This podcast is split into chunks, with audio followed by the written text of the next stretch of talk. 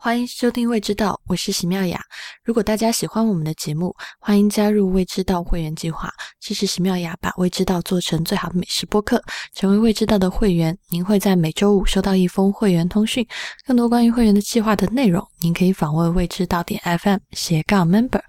我们推荐您使用泛用型播客客户端订阅节目，但你也可以在喜马拉雅、荔枝 FM 或网易云音乐收听。我们的微信公众号是未知道的中文，每周会在公众号上更新简单的菜谱和餐厅评论，也欢迎关注。您今天收听的是第八十三期的节目。这周呢，我们来聊一个很早之前就想聊，但是一直不敢触碰的话题。一般遇到不敢触碰的话题，我们都会请来一个科学怪人。那 科学怪人上次就啊，科学怪人跟我们聊了榴榴莲啊，聊了酱油，嗯，我们还聊过什么？没有，就这两期啊。哦，就这两期。呃，这一期呢，我们来聊一个时下挺热门的，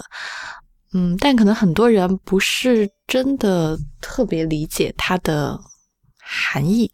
这个词就是分子料理。今天在线上的是我跟莫石先生还有 C 啦，嗯，莫石，你跟大家打招呼吧。大家好，也不是第一次来了。其实这个话题我们在开始之前讨论了一下，本来写好了一个提纲，现在被推翻了。于是我们决定，嗯，瞎聊，重新开始聊这个词的定义到底是什么。一本来我们计划是说今天就好好聊一下这个有什么技术啊，就是它到底是怎么回事啊。但是我们决定还是先来理清楚这个词到底是什么意思。嗯，这个还是交给莫石来讲吧，可能要从它的英文开始讲起。对，呃，分子料理的这个词肯定是从英文翻译过来的。呃，英文上用的这个词叫 molecular gastronomy。呃，molecular 就是分子，这个没有什么问题。嗯，但 gastronomy 是什么意思？嗯，gastronomy 这个词非常的在口语里面非常不常用，可能书面上会用的多一些。嗯，这个词。如果准确的翻译的话，应该叫美食学。它最早是一个法国诗人，呃写的。然后，嗯，可能词根是源于希腊语，但是他写出来以后，呃，估计多数人也不会知道。但是他变得有这个 gastronomy 这个词开始变得有名，是因为那个著名的布里亚萨瓦兰写的一本叫《厨房里的哲学家》。我不知道你们有没有看过这本书。没看过，知道过。莫石老师，你这一段特别像文学老师。呃，就文学啊，等一下我们可以聊文学了。呃，要念诗吗？嗯，厨房里哲学家。我们集中在主题上。厨房里的哲学家有一章就叫做《论美食学》。嗯，他那布里亚萨瓦兰是怎么定义美食学？他说，美食学的应运而生是跟其他的科学并列。嗯，就说可能人类一开始有分析各种事物，有了物理，有了天文或者什么，然后美食学其实也是人类探究世界，呃，产对世界产生好奇、有疑问，于是就产生了美食学。而且美食学内容包括了非常多的东西，比如说有历史、有物理、有化学、有经济。嗯，就你可以想象，这这本书是在一八二五年写的，当时就已经提出了这样一个理念，其实是非常了不起的。非常了不起，我现在听都觉得非常了不起，因为 很多人就觉得你们搞美食的就图一时欢愉就好，不就是贪个口福嘛？但我觉得就这个定义，我们现在拿出来跟别人说，也不过时，对吧？是非常的不过时。而且其实就是会是这样，对吧？就是稍微在这个方向上多想一步，肯定就是会往某一种科学的角度去走了，不会只是。吃开心这么简单了，嗯，我觉得美食一直处处在一个，因为大家每天都和他碰面，一天三次，嗯，每个人都吃过，不一定吃过饭吧，至少吃过盐这个东西吧，所以好像这个每一个人跟他太熟了，反而就导致不能够正眼看一下，对，就是觉得，因为反正我也这么熟了，我我觉得他没什么了不起的嘛，不就是这么件事情嘛，这。哎，这其实有一点像，我觉得看不起美食啊，就以某种程度就很像，嗯，在男权社会看不起家庭主妇这件事情是一样的，因为他觉得你你就 好，你你不觉得吗？你把自己瞬间包装成一个女权主义者，嗯，因为他会觉得你做你做饭没有什么意义啊，就不就是做饭嘛？你每天在家家庭主妇不就打扫拖个地嘛？就还能怎么样呢？不就是带孩子嘛？就所以刚才那句话，如果嗯，莫使你之后要写给我，我要抄下来。每次有人这么说的时候，我要拿出去反驳。好的，嗯嗯，你继续讲。啊、对，所以你想，这个 gastronomy 就美食学这个含义已经很广了，那在前面加一个 molecular 是为什么？就其实意义并不是特别大，因为美食学本身就已经涵盖了化学，那么前面加一个分子，嗯，这个词最早是在大概上个世纪八九十年代的时候提出来的，是有一个法国化学家，还有一个英国物理学家吧，嗯、然后他们就提出了一个概念，说要把这个，嗯、食品科学上的一些知识应用到厨房里，就家庭的厨房或者是餐厅的厨房里，嗯、然后当时他们开了一个 out 呃 workshop，可能这个就一个研讨会一样的性质的东西，组织了一些人，嗯、就提出说要要给食品科学开设一个分支，因为食品科学你知道，就比如说生产生产工厂里面生产食物，它并不涉及到就是家里面每个人的厨房或者是餐厅的厨房。嗯，当时 Herv Tees 就提出来说，我们嗯、并不知道一个那个 souffle 里面发生了什么，就是哪怕我们已经可以把航天飞机开上开上月球。嗯，所以这个他们一开始提出这样一个词，一开始提出的这个词叫 molecular and physical gastronomy，嗯，就是为了说想要用这么一个不太常见的词去定义一个食品科学的分支，这个定义是非常狭隘的，就是特指一个科学的分支，而且就是一批科学、科学家在运用特指一个，食品科学的分支还是科哎，学？特指一个食品科学的分支。哦，但是这样就是起了一个嗯，让人会觉得能引起注意的名字。对，因为就当时 molecular 这个词特别热门，在八八九十年代的时候，然后又特意起了一个不常用的 gastronomy 这个词，就听起来 molecular gastronomy 就听起来特别高大上，嗯感觉怎么也是抢头条的意思？有有一点这个意思起。名也是一个起名是个学问，对，大家都想红。然后呢，发生了什么事？然后 果然红了，然后这个词后来就在媒体上爆红了，嗯、就大家开始胡乱的用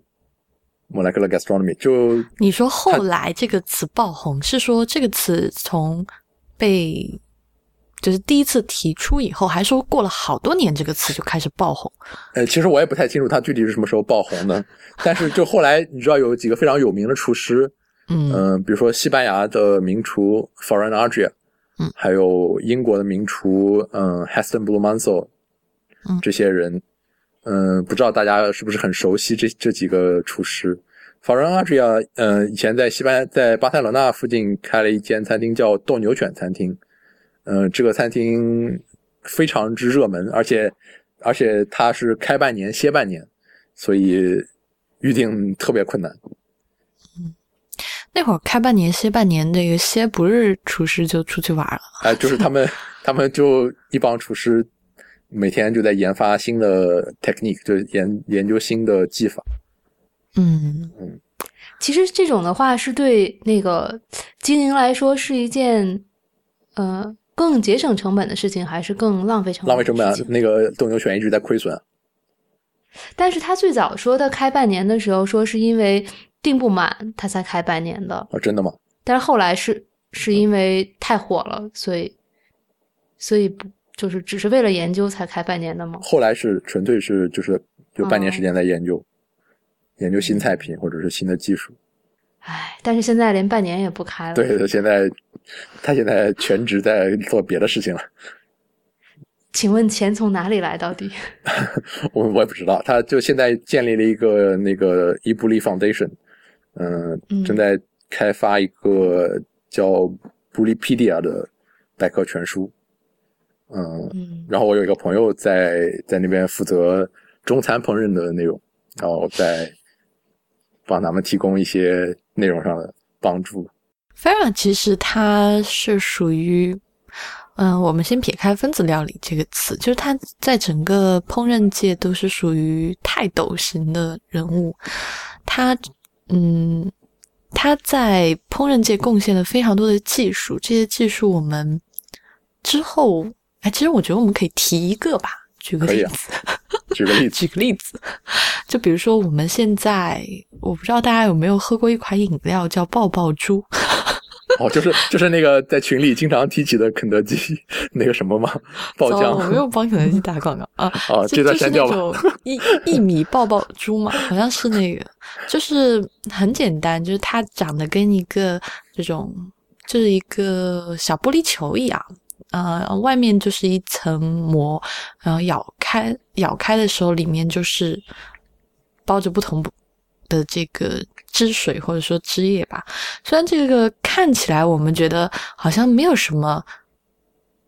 或者没有特别复杂科学的事情，但这个东西出现就在美食界出现，还是引起了一个很大的轰动。而这个技术就叫球形技术，就是这个 Ferran 他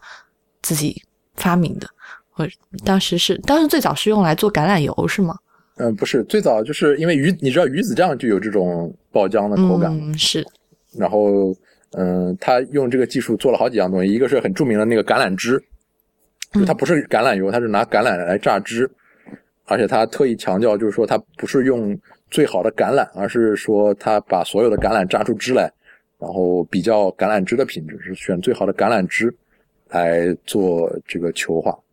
就因为橄榄汁里面本身含有钙离子，他用那个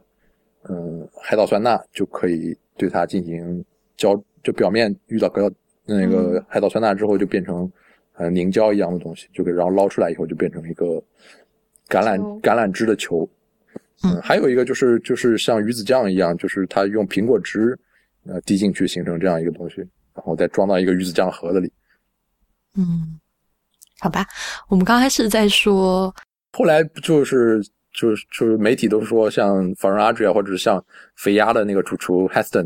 就是分子料理的领军人物嘛。啊嗯，所以他们自己其实是不太说的，然后对他们自己其实啊，你就是是吧？对，就嗯这这个词最好玩的就是发明它的科学家认为这是一个非常小的食品科学的分支，就是只只指代这个科学分支。然后法润和 Heston 这两这些名厨，呃，当时是法润、Heston 还有那个美国的 Thomas Keller，还有还有那个 Harold McGee 一起发表了一个声明，就是他们对这个对可以说是因为分子料理吧，就是媒体老是说他们分子料理、分子料理什么的，然后他们几个就一起来发了一个声明，就说他们的他们的这个这个烹饪是一个叫 New Cookery，就是说他们是在走在时代的前面做，然后描就表述了一下他们为什么要做这个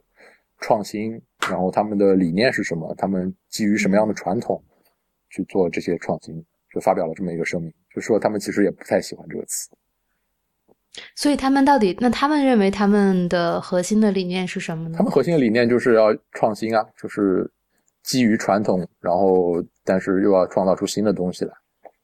嗯就他们说，他们他们创新是是发自真诚的，就并不是追寻一个一个潮流就。他们并不炫技，就他们并不是为了创新而创新，就是他们对，就就说实话，就不是为了炫技嗯。我觉得这个事情其实挺能理解的。就就媒体可能他在形容分子料理的时候，他会归一类啊、呃什么喷烟喷火，这个恨不得呃变个人这种各种这个你在餐厅里面可能会见到的技术归为分子料理，但对于这些真正的领军人或者名厨来说，他们可能一直在做的事情是探讨人，就是人在用餐的整个心理、生理的体验，嗯，包括说这个食物的变化，可能会带给人什么样的感受上的不同，可能是做的一个更全面、更完整的事情，而不是仅仅的追求我怎么可以把一个固体变成液体，液体又变成什么 粉粉末？这可能本身对他们来说不是终极目的，应该这么去理解。嗯，但我觉得其实，嗯，把自己的菜定义为创新，其实也是一件很难的事情，因为那就意味着你总是要走在别人前面嘛。但是，就其实这个还是，就是你一次超越了别人，两次超越了别人很容易，但是长期超越别人的话，就是会是一个对自己来说不断挑战的过程。而而且创创新的成本其实很高啊。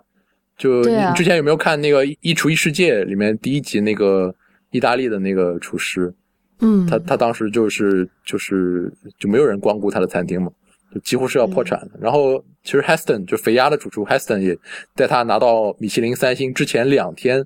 他就已经是一分钱都没有发不出工资了，嗯，就是也是快破产。然后斗牛犬是一直在亏损。这个其实好像我们上次讲的米其林主厨自杀事好像有人要自杀，又要自杀。对啊，所以说，当你走在一个特别理想主义的路上的时候，就是从那个经济上来说，很有可能是不是不是那么好的，就这个还挺正常的。嗯，那我其实很好奇，他们在讲自己是，他们讲自己是 New Cookery 是吗？嗯嗯，对。那他们怎么去定义自己跟传统的就是关系呢？你刚刚说他们在这个 statement 里面有讲这件事情。就是他们觉得传统是创新的创意的源泉吧，就是你不可能完全抛弃传统，就你必须要去很认真的去学习传统。然后，其实法润法润本身就对欧洲的烹饪历史非常的了解，就他可以说比很多很多厨师都要了解欧洲的烹饪历史。嗯，他刚开始他们那个斗牛犬餐厅其实是做传统法餐的。后来他才那个，呃，脑洞开了以后，才开始逐渐转型成那个做创新这这些料理的。所以，嗯，然后他他有一些想法，也是说，就基于你本身对对这个菜有一个呃传统的看法、一个理解，然后在这个基础上，他做做的一些变化，就是给你带来一些惊喜。如果你原来就没有就不知道这个菜的传统。传统的做法是什么的话，也就不存在所谓的惊喜了。对，是。我觉得他们跟传统的关系，嗯，会有一个例子还挺好玩的。莫什，你讲一下你之前写的肥鸭的主厨 Heston，就是他之前不是做过一个事情，就是去还原英国历史中的菜谱嘛？啊，对，这个一开始是英国那个 Channel Four 四频道找他做了一系列节目，就是他。去拍，每一集是拍一个时代的某些菜，然后当时他就去找了一些历史学家，去翻这些以前的 recipe book，就是以前的烹饪书，然后用现代的手法去还原它，就创造这些，还原出以前的以前的菜。然后后来他就把这些研究的成果，呃，运用起来开了一个餐厅，叫 Dinner by Blue Man s o 现在在伦敦。应该是现在是三星还是二星，反正也挺火的一个餐厅。就它的每一道菜菜单菜单上都写了一个年代，就是这个这个菜名是某一个年代的一个 recipe。但是它它肯定不是用以前的方法来做，因为以前的多半是不好吃的，它还是用就是借尸还魂吧，就是用一个以前的名字、以前的一个创意，然后以现在的手法去展现出来。这其实我觉得这个很好玩的是，比如说之前雨前不是复刻了一个《红楼梦》里面的菜嘛？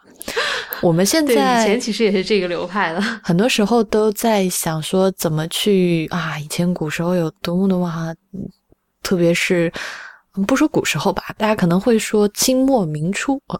明初不是 对，嗯，就那个时候可能会有很多好吃的，什么鲁菜里面有什么。或者是淮扬菜里面有什么，但可能现在这些菜都吃不到了。那大家可能特别多的时候都是感叹，现在没有人像以前那么去做了。那我觉得现在的厨师真正找到自己新的创意，或者找到自己的立足点的方法，可能不是去，嗯，特别我觉得对于中国的厨师也是这样的，就不是完全的把西方的那一套，或者说把最流行的那一套搬过来，而应该去看自己可以在传统的菜谱上面做一些什么，带出自己的个性、自己的风格出来。可能这是，嗯，真正做一个好厨师比较，我觉得是一个比较有意思的点吧。所以我觉得这个其实日本人在这方面的思考要比比中国要领先了很久。嗯嗯，就是他们他们因为是比中国要更早接触西方，然后当时就比如说汤姆真一那一批那一代人去跟博古斯那一代人做了很多交流，所以所以对于这个就是怎么怎么接纳西方的东西，怎么展现出日本自己的东西这一套，其实思考了挺多东西，挺挺多内容。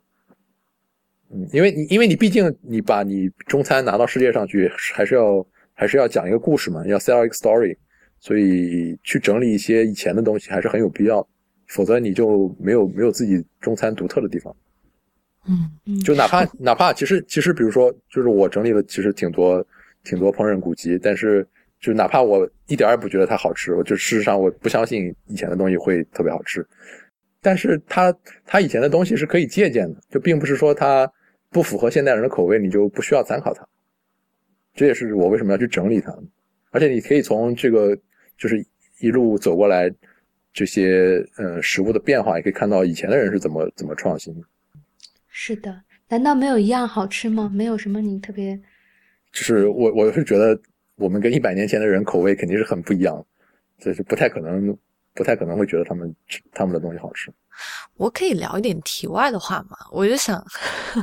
我一会儿会拉回来的。我就想说，我不太喜欢，就嗯，就中国的这个烹饪界啊，就是有一些特别令人讨厌的地方。就是其实这我之前也讲过，就很爱讲什么新传、口授、秘方，嗯，这个就什么都是 少许。嗯，就其实我很不喜欢这样的厨艺的传承方式。当然，现在可能大部分我们去外面餐厅吃的厨师，也就是新东方烹饪学校出来的。嗯，但有你会发现有很多这些老老店，就传统的老店，嗯，或者是老师傅，他们依然还是有很多自己的不愿意分享给别人。我觉得这个其实是。挺阻碍进步的，就这个技术你不传给别人，或者你不讲，很很容易就丢了。而为什么我想讲这件事情呢？我觉得日本它现在料理技术的发展，嗯，有两个因素吧。一个就是它因为接触西方世界很早，所以它也知道如何去研究烹饪这件事情，如何去了解食物在烹饪中间发生的变化，就好像。因为他们去研究，所以味精这个东西是他们搞出来的。那他们会，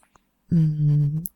比如说去研究这个高汤到底是在哪一个温度可以最好的带出昆布的鲜味和木鱼花的鲜味。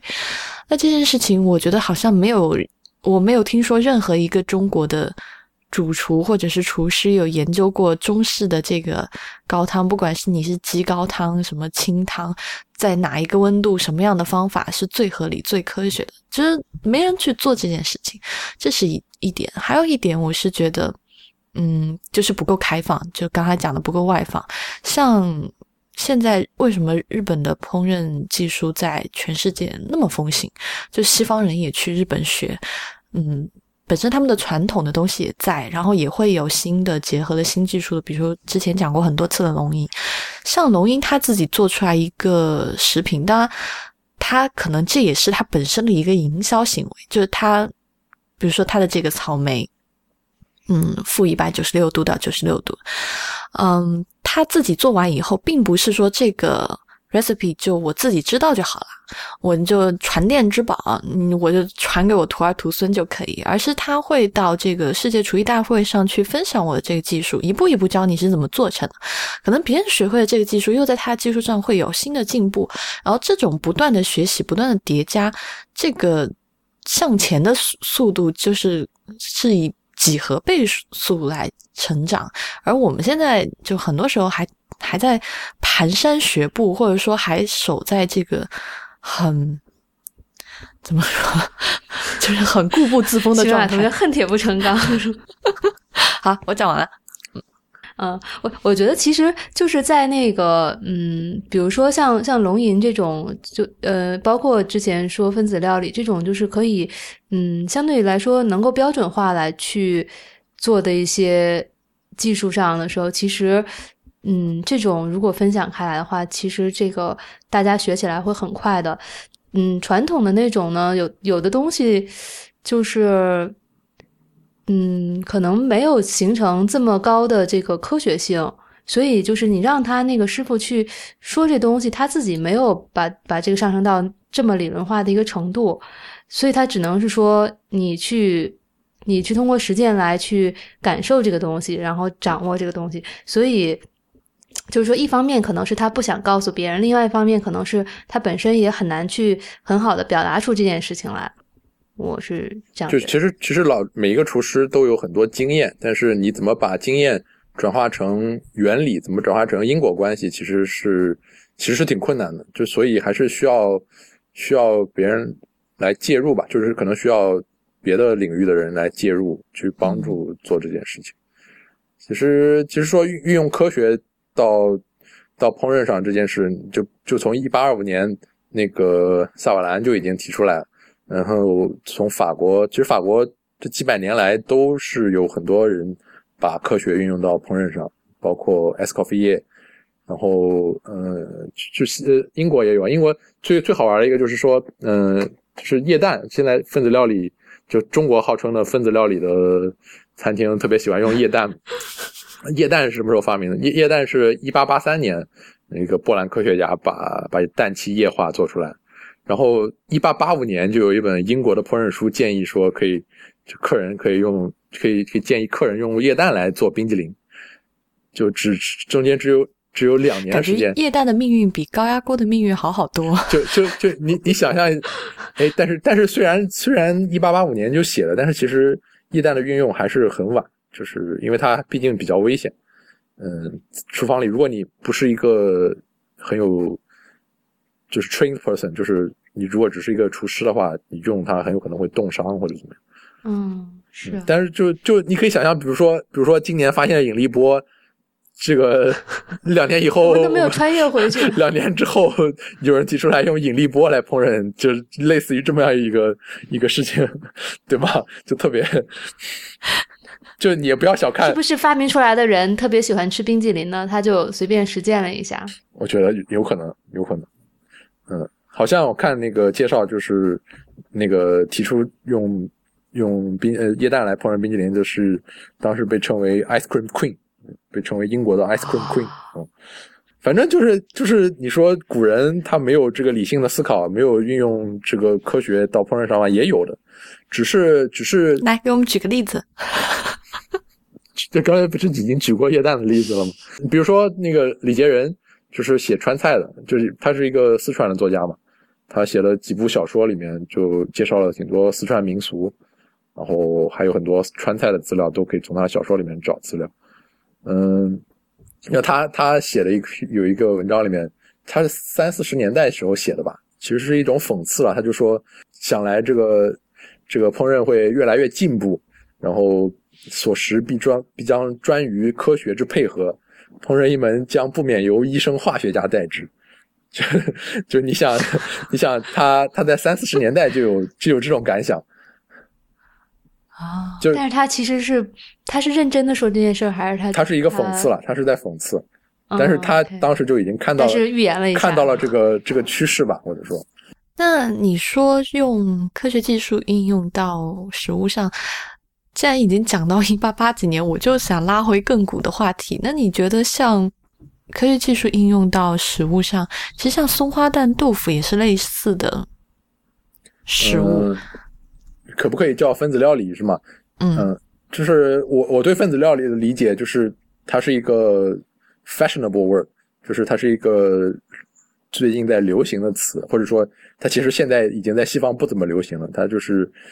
嗯，因为你想运用科学也不是一件很。很也不是近几几十年的事情，然后所以所以你说豆腐或者松花蛋是不是分子料理？我觉得它不是的。嗯，至少不能用这个词，因为这个词讲的就是近二十年，呃，在呃二十世纪食品科学发展的特别先进，然后跟因为厨房的分工和这个科学界的分工特别特别隔离，所以一开始人没有意识到烹饪呃烹饪可以运用呃研究的特别透彻的食品科学来来去提升它，所以所以你想。我举我举个例子吧，就是说，嗯，现在的人都喜欢用智能手机来自拍，嗯，那那你说唐朝的人他有会不会用智能手机来自拍？那不可能，因为他没有这样的工具。但是从唐朝的姑娘到现在的姑娘有爱美之心都是一样的。那唐朝的人怎么办？唐朝人就找画师给他画像。所以你的意思是说，如果豆腐不是之前发明的，而是在这几十年发明的话，它有可能被称为分子料理，对吗？是的。哦，嗯。但是我就我就在想，为什么分子料理会那么贵呢？就比如说，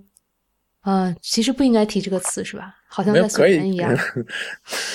就媒体所称的那些，比如说像肥鸭或者像斗牛犬之类的餐厅，比如说分子料理餐厅就为什么这么贵？呃，肥肥肥鸭肥鸭的价格好，肥鸭的价格好像是五百英镑，就真的是特别特别贵。可是你想，肥鸭差点差点破产。你的意思是？意思是研发费用很贵？就是本身它的成本就很贵。然后另外一个呢，就是说，嗯，因为它引领了一个潮流，那你引领潮流的人，必然是会享受到从经济上享受到它的利益。嗯，就我们我们看，就比如说。呃，是烹饪的创新，并不是呃分子料理这个二十年独有的。那你回到上世纪六七十年代，那法国有一次革命性的对料理的革命性的创新，叫 Novel Cuisine，翻译成英文，其实翻译成英文还是就是 New Cuisine，就是就是新料理。只不过只不过我们现在谈到 Nouvelle Cuisine，一定是特指二十世纪六十年代的这一次革命。哦，我们可以讲一下新料理的。代表性人物就我们无数无数次讲到的博古斯啊，就是蒋蒋蒋勋，chef chef 蒋勋在的蒋学小姐学，对，下次可以让蒋勋来详细的那啥一下。就你想，嗯，博古斯那个时代，他们的料理就是运用 Nouvelle Cuisine 的一些，嗯，技术，不管是技术啊还是理念的餐厅，比因为在 Nouvelle Cuisine 之前，大家都是 follow。都是运用那个 Escoffier 的一本书，那本书就被烹称为烹饪圣经，就每个人都在 follow 那个 recipe，就每个人都在就用上面的方法来做菜。那呃，运用 Nouvelle Cuisine 原理和技术的餐厅，他们吃饭的费用就要比传统料理的餐厅要贵百分之六十，这是一一个一个统计上的数据。嗯，就孟石要不要说一下 Nouvelle Cuisine 和之前的 Cuisine 的区别呢？呃，Nouvelle Cuisine，哇，我们要扯这么远吗？Nouvelle Cuisine，哦，那好吧，要你要是 呃缩短成一句话，就是更简单、更清爽。嗯，就是因为以前法国菜呃运用浓重的香料，就就从中世纪开始一直呃往后，其实就是用很重的香料、很重的牛油。嗯，很重的奶油之类的东西吧。嗯，到了六七十年代，嗯，波古斯这一代人就开始把口味改淡，因为既符合健康原理，然后又当时又又他们是又想把这个法国料理推广到全世界嘛，就因为他们见到了日本日本料理，就互相学习了。嗯嗯。所以，所以，所以，我觉得分子料理这个词，就 molecular gastronomy，其实就很和 Nouvelle Cuisine 很类似。它是一个特定的年代的，大家用的一个词，就是我大概就比如说，再再，就是说，再过再过五十年之后，我们提到 molecular gastronomy，它一定还是指我们就是一九九零年开始往后这十五年发生的一些事情。嗯嗯，而且我觉得他也。你你的意思是说，他现在结束了吗？嗯，现在其实西方厨师已经很少用这个词了。嗯，就我去年和雨前去去西班牙嘛，我们采访了一下 Joan Roca，就是现在排名第一的那个 Roca 餐厅的主厨。然后还有 Elena Azak，是嗯嗯，反正是我的偶像之一了，就是世界很有名的一个女厨师，非常了不起的。。嗯，对。嗯然后他们其实都不称自己的料理是 molecular gastronomy。呃，Roca 是说他们运用呃 sensory、multi-sensory 还有记忆跟记忆有关的一些嗯技术吧。嗯，Azak 就说自己是 avant-garde avant-garde 呃呃先锋料理，就是也不说自己是 molecular gastronomy。所以说夸人是那个分子料理，就是经常会适得其反，是吧？嗯，就现在你出去就不要夸人是分子料理。就这个走走出国界就已经别人会摆你了。我觉得这个词现在在国内还还是挺火的，就嗯，他在它本来在在英文这个词本来也是一个很流行的嘛，就是就你想那些那几个 chef 都不用，这这其实还是一个媒体在用的一个流行词，所以才才被这么大范围的误用。他的他他的每个人说他的这个词的意义想表达的意义都不一样。那你说到底大家会觉得这个东西好吃还是不好吃呢？就是因为最后肯定还是落实到吃的层面嘛。呃，就反正以我采访的经历来看，其实其实没有厨师不想把它，就特别是像像这些想在排行榜上、想在世界上嗯、呃扬名立万的这些厨师，没有人不想把自己的餐菜做好吃的嘛。嗯，你觉得谁会故意把自己的菜做的很难吃？我是在想说，就是有这些技术的参与之后，这个菜是因此变得更好吃了，还是说，呃，应该说菜就是它给给予了人更多的手段。呃，嗯我像法法润举过一个例子，就是就别人问他，他说你半年时间在研发，半年时间在呃就是开放餐厅做菜，那因为食物食物是有季节，食材是有季节性的嘛。你比如说，你一到六月在开放餐厅，但你是七到十二月在研发新菜，那你七到十二月的时候不是没有办法研发出运用一到六月的食材，呃啊的菜吗？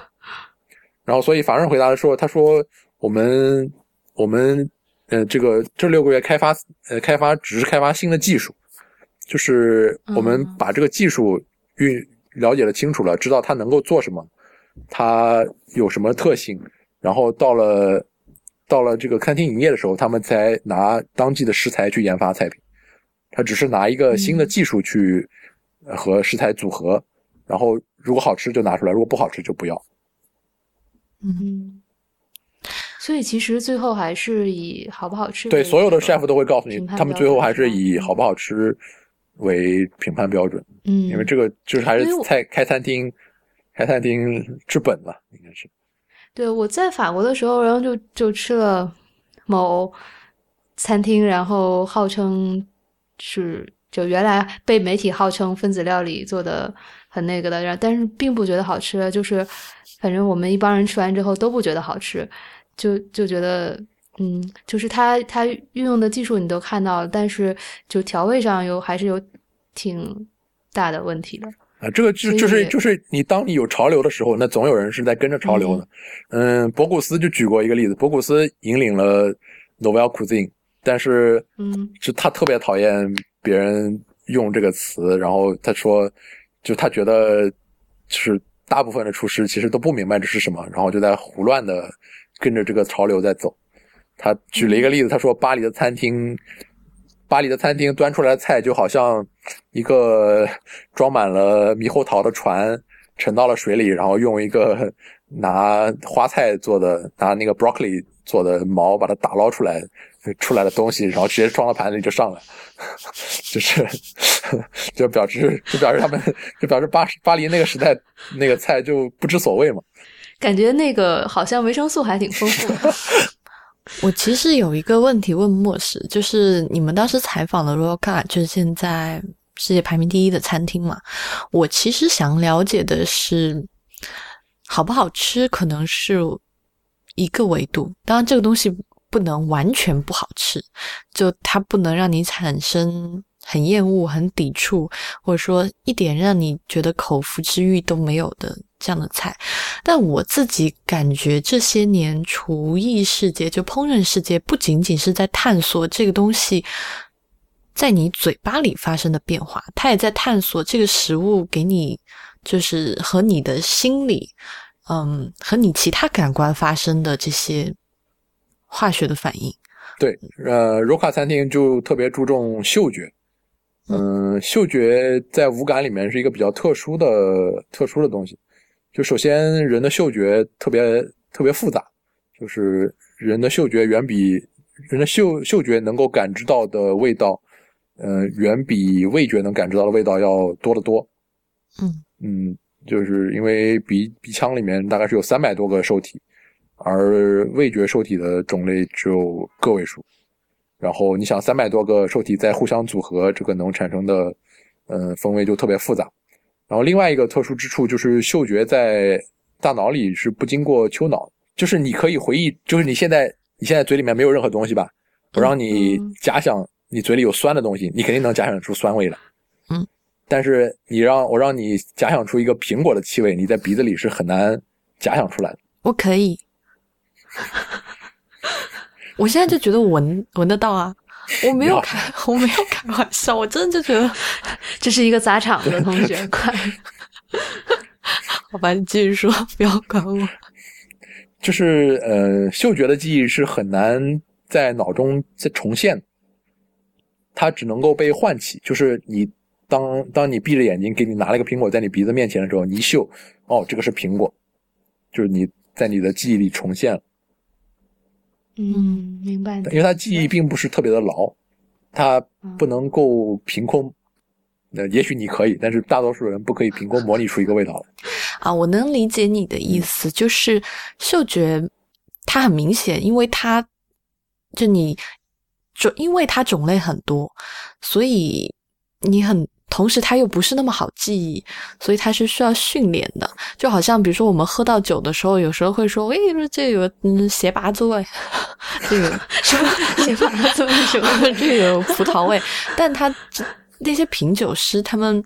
都要再去训练，就他们会有那个酒鼻子，有一个小盒子嘛，一盒子里面满满的这个瓶子，就每一个瓶子里面可能有不同的风味，就要去练去训练。